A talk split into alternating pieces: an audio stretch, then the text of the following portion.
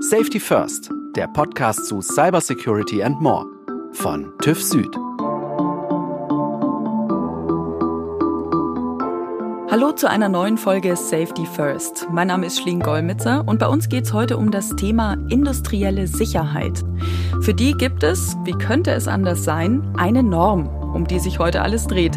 Bei uns die internationale Cyber Security Norm IEC 62443. Warum sie in Zukunft immer wichtiger wird, das klären wir heute mit zwei Gästen. Josef Güntner und Heiko Adamczyk, beide von TÜV Süd. Schön, dass ihr beiden da seid. Ich freue mich auch sehr. Danke. Ja, hallo und äh, vielen Dank für die Einladung. Bevor wir ins Thema reinstarten, würde ich euch äh, gerne beide bitten, dass ihr euch selber ganz kurz mal vorstellt. Ähm, Josef, du kümmerst dich beim TÜV Süd um industrielle Sicherheit. Womit hast du es denn am meisten zu tun? Ja, das ist eine ganze Bandbreite an Tätigkeiten und an Aufgaben. Mit meiner Hauptaufgabe bin ich im sogenannten nicht-nuklearen Bereich tätig und unterstütze da die Kollegen das Thema Cybersecurity im bestehende Prüfverfahren und Prüfungen einzubauen. Ich mache ein Beispiel. Heute sind Aufzüge ja in der Regel rechnergesteuert, mit äh, programmierbaren Steuerungen versehen. Das heißt, es ist durchaus möglich, dass an der Stelle zukünftig oder vielleicht auch schon passiert, Fremdeinfluss genommen werden kann bei einem Aufzug, um dann äh, den Aufzug zu manipulieren. Jetzt, äh, wenn man Aufzüge fährt, findet man ja immer so einen kleinen Aufkleber irgendwo in der Nähe der Bedieneinheit. Hoffentlich steht da TÜV Süd drauf, dann ist es nämlich von meiner Firma geprüft.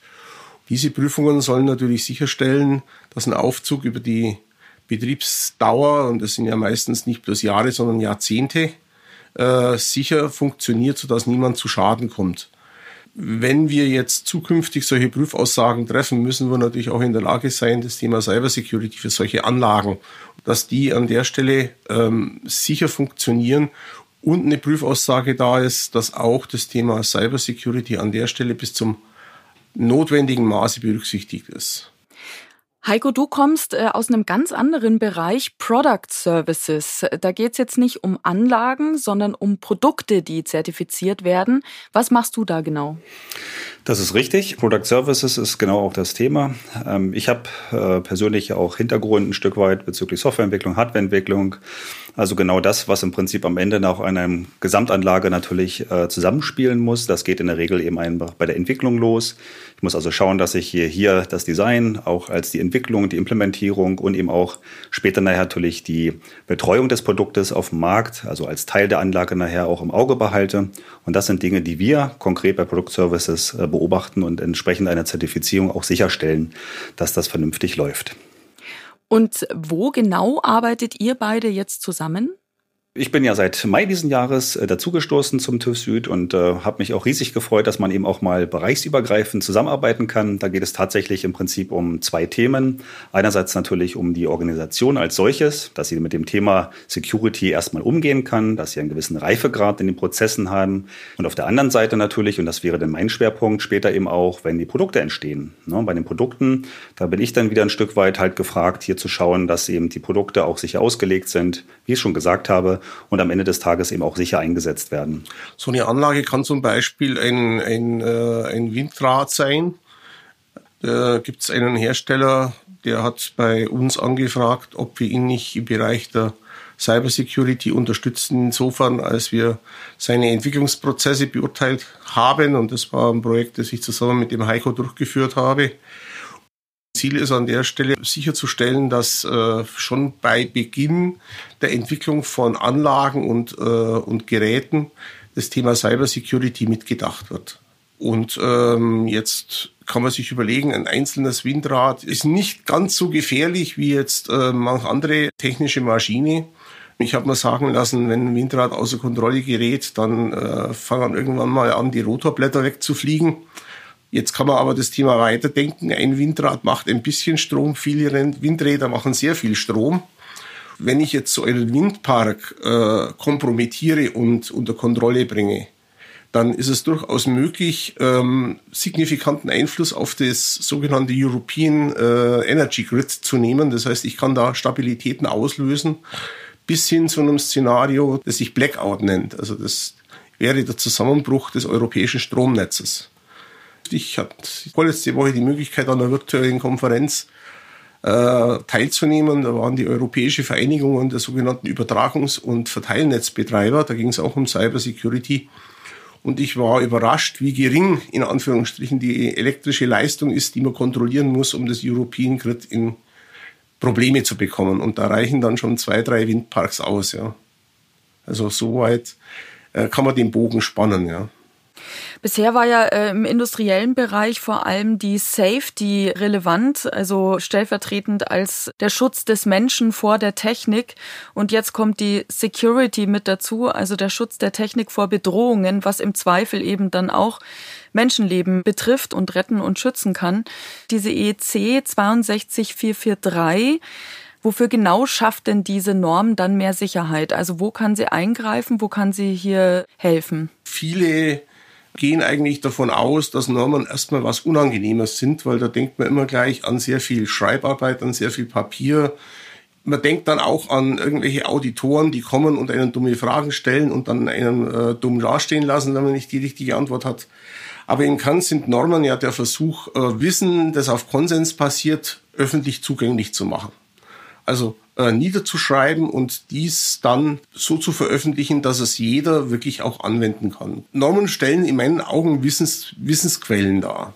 Und die IEC 62443 beschreibt heute als eigentlich als einziges Werk sehr umfänglich, wie im Bereich der industriellen IT oder der sogenannten OT mit dem Thema Cybersecurity umgegangen werden kann. Also das sind Best Practices, sogenannte erprobte Methoden und Verfahren niedergeschrieben, die einem Hinweise geben, wie man mit dem Thema umgehen soll. Das ist ein Normenwerk, das besteht aus drei Säulen. Ich fange mal bei der ersten Säule an, nämlich ganz unten. Maschinenanlagen bestehen ja immer aus Komponenten, aus Baugruppen. Da gibt es also einen Normenteil, der sich mit der Cybersecurity von, von Baugruppen und von Komponenten auseinandersetzt. Also dass jedes Teil einzeln jeweils sicher gemacht werden kann. Ja, also ich muss Safety, aber auch Cybersecurity immer ganzheitlich denken. Ja, an der Stelle ist immer ähm, immer das Bild von der von der Kette mit dem schwächsten Glied das Richtige. Wenn ich jetzt noch so einen tollen Überbau habe, aber im Fundament schon eine Schwachstelle einbaue, dann habe ich trotzdem nicht das Ziel erreicht, nämlich einen ganzheitlich angemessenen Ansatz zu etablieren. Das heißt, ich muss mir immer überlegen, wie gut sind die einzelnen Bausteine. Man kann sich das vorstellen wie so ein Lego-Kasten. Ja? Wie gut sind die einzelnen Bausteine, wie, wie safe und secure sind die einzelnen Bausteine, aus denen ich, das ist dann die zweite Ebene, Anlagen baue. Da kommt dann der sogenannte Integrator oder Anlagenbauer ins Spiel. An der Stelle muss man sich dann überlegen, wie muss ich jetzt die einzelnen Bauteile so miteinander verzahnen, und auch wieder so miteinander harmonisieren und abstimmen von der Konfiguration her, dass sie wieder das sogenannte Security-Ziel oder das Security-Target oder Security-Niveau erreichen, das ich eigentlich anstrebe. Und irgendwann mal ist der Integrator, der Anlagenbauer fertig, dann übergibt er das an den, an den Anlagenbetreiber und der muss natürlich über die äh, Lebensdauer der Anlage sicherstellen, dass das Schutzniveau, das geplant war und etabliert war, bei der Inbetriebnahme auch erhalten bleibt. Heiko, vielleicht äh, kannst du uns kurz äh, deinen Blick wiederum auf diese IEC 62443 Norm erklären, beziehungsweise wo siehst du da, wo sie tatsächlich helfen kann, Industrieanlagen sicher zu machen? Also erstmal die IEC 62443 ist tatsächlich eine Familie. Also sprich, ähm, wenn man sich vorstellt, dass es halt ein Papier ist, handelt es sich da um mehrere Teile.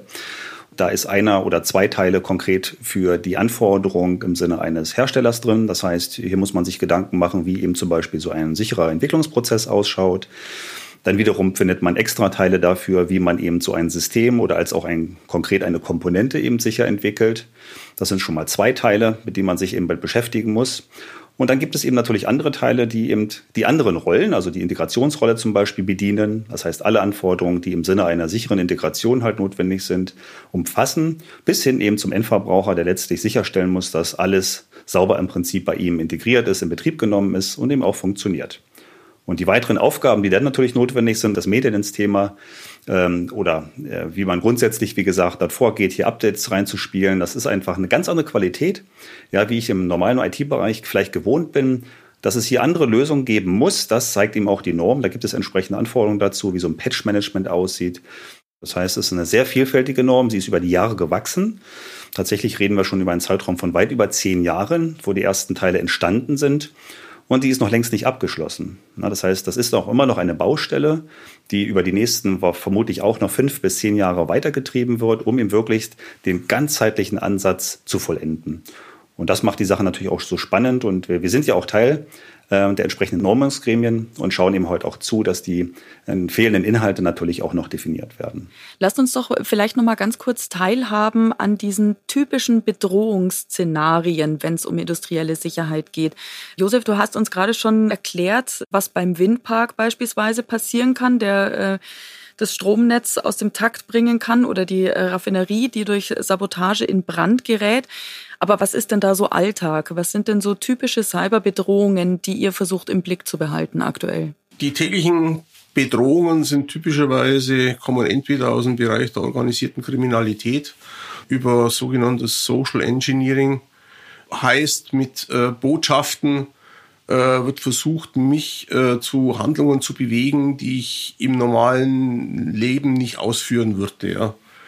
Die einfachste Variante ist die nicht erwünschte Spam-Mail bis hin zu maßgeschneiderten sogenannten Phishing-Mails. Da wird im Vorfeld über soziale Kanäle und Medien versucht von jemand, der das auch äh, gelernt und studiert hat, ein soziales ein Persönlichkeitsprofil zu erstellen, um dann die Schwachstellen in der Persönlichkeit ausfindig zu machen um genau diese Schwachstellen, sei es jetzt Eitelkeit, sei es jetzt, ich sag mal, ich möchte gelobt werden, ich möchte auffallen, ich möchte was erreichen, was auch immer. Solche Persönlichkeitseigenschaften werden dann damit angesprochen.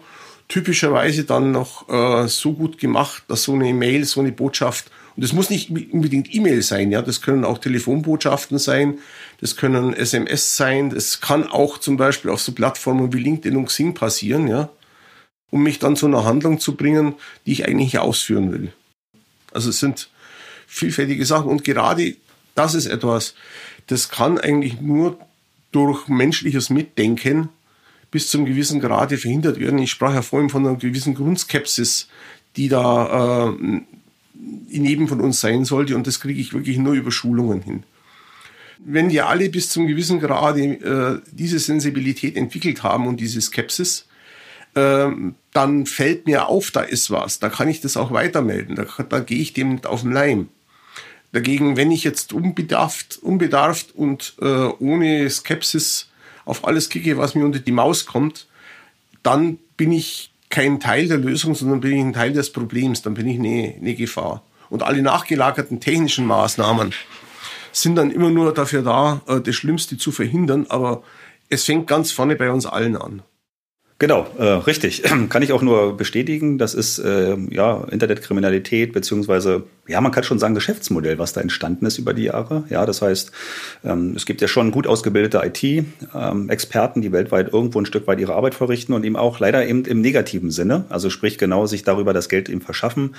Das ist ein Problem. Das ist aber tatsächlich noch noch viel intensiver, wenn man sich mal heute guckt. Die Begriffe, die wir da so im Internet ja auch rumkursieren, Cyberwarfare quasi, also sprich wirklich die Angriffe auf staatlicher Ebene, also der Cyberkrieg auf Deutsch ja vielleicht. Und das ist wirklich eine, fast schon eine Kriegsstrategie, die da gefahren wird. Es gibt auch viele Gruppen, die sich unter dem Thema APT, also Advanced Persistent Threats, ich sag mal, ergoogeln lassen. Also jeder kann da mal ein Stück weit mal sich reinlesen in diese böse Welt und schon sehen, dass das dann wirklich ein gewisses Aggressionspotenzial hat, was für große Unternehmen, die wirklich zum Beispiel in der kritischen Infrastruktur unterwegs sind oder einfach auch wirklich Firmen, kleinere Firmen, die Produkte in, in eine kritische Infrastruktur hineinliefern, auch Ziel in diese APT-Angriffe sind. Das sind alles Themen in dieser Bandbreite, damit müssen wir uns beschäftigen. Ne? Also wir müssen uns mit den kleinen Script-Key, die heute noch eben in seinem Keller sitzt und einfach abends Langeweile hat und eben tatsächlich Tools, die frei aus dem Internet herunterladbar sind, sich seine eigenen Mailware-Dinge zusammenstrickt. Ja, das ist wirklich trivial. Da braucht man keine großen IT-Kenntnisse. Das sind die kleinen Script-Kiddies, die heute noch aktiv sind. Aber wie gesagt, bis groß hin zu den quasi staatlichen Angriffsszenarien sind das alles Dinge, die man sich heute im Industrie beschäftigen muss. Und äh, das bildet tatsächlich eben auch die genannte Norm ab. Ne? Das heißt, sie stuft so ein Angriffspotenzial in vier verschiedene Klassen, Security Level genannt, ein um einfach hier ein abgestuftes Modell für sich zu finden. Also sprich, man muss schon überlegen, wo könnte mein Ziel sein, für wem könnte man interessant sein. Und demnach kann man auch entsprechend dem, was man da sich ausgelotet hat, vorher eben auch sein Sicherheitskonzept auslegen. Ja, und das sind genau die Möglichkeiten, die Dimensionen, die diese IEC 62443 heute bietet.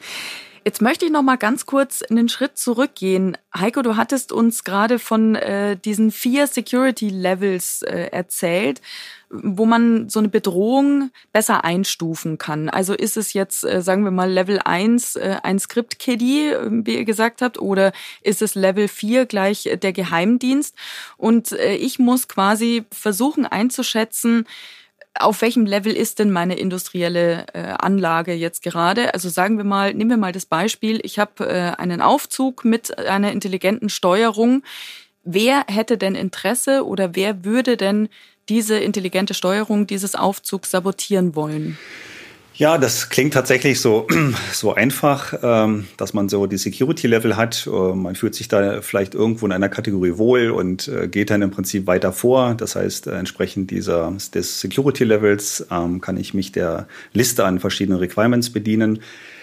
So leicht ist es leider dann doch nicht. Warum ist das so? Ja, wir verfolgen ja schon einen risikobasierten Ansatz. Und ich glaube, alle diese Normen, die auch der Josef genannt hat im Bereich der Functional Safety, sind auch ähm, entsprechend einem risikobasierten Ansatz ähm, aufgebaut. Das heißt, wir müssen uns schon Gedanken machen, also schon mal irgendwo am Anfang das kleine Gehirn da anknipsen und sich Gedanken machen, hm, wie sieht denn meine Anlage aus? Zum Beispiel so in einem Fahrstuhl. Hm, was macht der Fahrstuhl? Er fährt halt von oben nach unten, äh, bringt vielleicht Personen als auch Güter vielleicht eben von einer Etage zur anderen. Und das ist natürlich über eine bestimmte Höhe schon mit einem gewissen Risikopotenzial gesehen. Ne? Das heißt, wenn ich da irgendwo die Steuerung manipuliere, kann tatsächlich den Menschen zum Beispiel, die da drinnen mit ja, fahren, schon etwas passieren. Ne? Mal abgesehen von den Sicherheitsinrichtungen, die da sind, ähm, aber die kann ich vielleicht auch manipulieren, weil eben, äh, wie gesagt, heute auch die Functional Safety viel mit Software arbeitet. Das heißt, sie ist eben damit auch nicht ganz manipulationssicher. Also kann ich davon ausgehen, dass eben auch genau diese Sicherheitsfunktionen, die man glaubt, dass die noch in letzter Sekunde halt den Fahrstuhl aufhalten, vielleicht auch ausgeschaltet werden.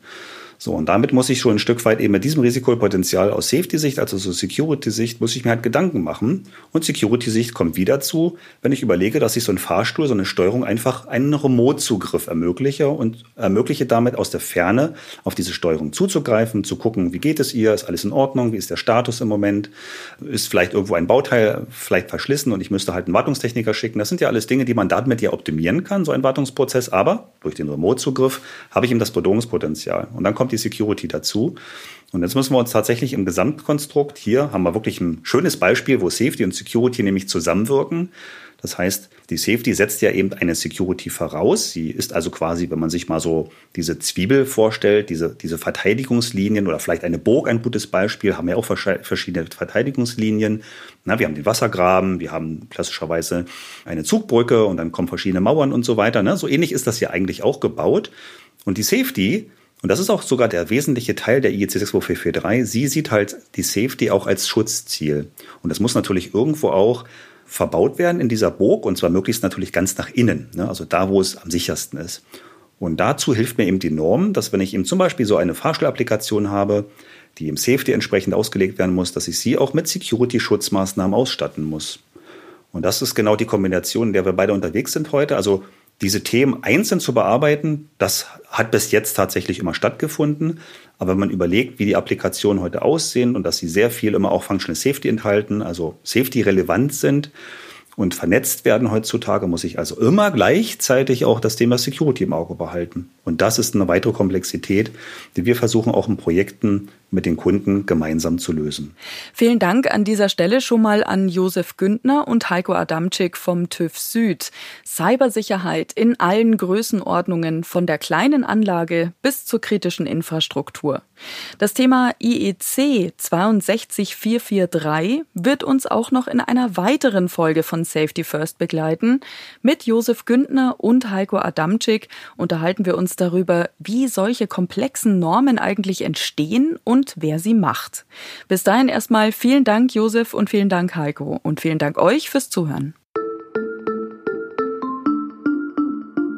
Alle Folgen von Safety First gibt es unter tuffsud.com slash podcast. Wenn ihr in Zukunft keine Folge verpassen wollt, dann abonniert uns auf vielen Podcast-Plattformen oder Podcast-Apps. Vielen Dank fürs Zuhören, bis zum nächsten Mal und stay safe.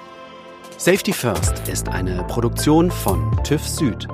Moderation Schlien Gollmitzer.